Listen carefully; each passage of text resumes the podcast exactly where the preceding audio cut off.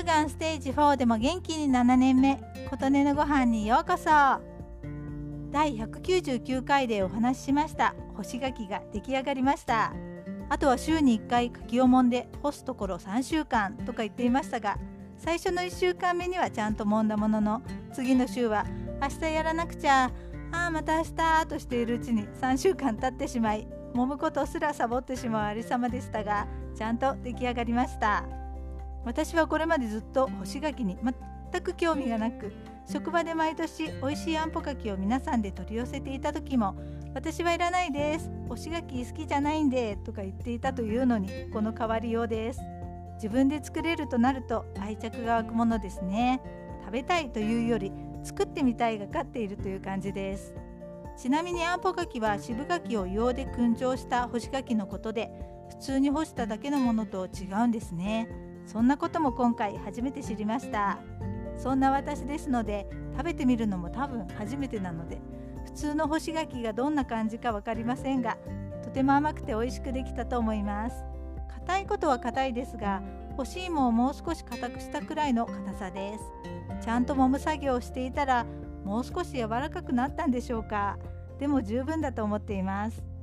たくさんできたけれど保存食だからねと言いつつ調べると意外なことに常温では23日ぐらいしか持たないとのことです。油断しているとすぐにカビが生えてしまうらしいです。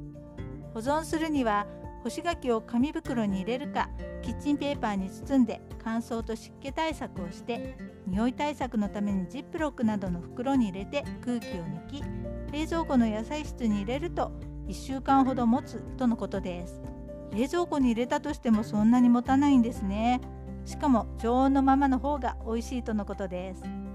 一つずつぴったりとラップで包みジップ付きの冷凍保存袋に入れて空気を抜いて冷凍庫に入れれば半年から1年ぐらい持つそうです。私はいくつか常温にとっておいてあとは冷凍しました。興味がなかったはずなのに1日に2個ずつぐらい着々と食べています。自分で作ると美味しさも増すというもの。でもよく考えると柿を2個分ペロリと食べているということなのですごいですよね。ちなみにこの干し柿を作る時に渋抜きされていない渋柿を見つけましたと興奮気味にご報告していましたがこちらでは渋柿も普通に売られていてその後もよく見かけます。ということで干すところも空いたのでまた買ってきて第2弾を干し始めました。今度こそちゃんと2回揉んで正しい干し柿を作りたいと思っていますあなたの元気を祈っています琴音のありがとうが届きますように。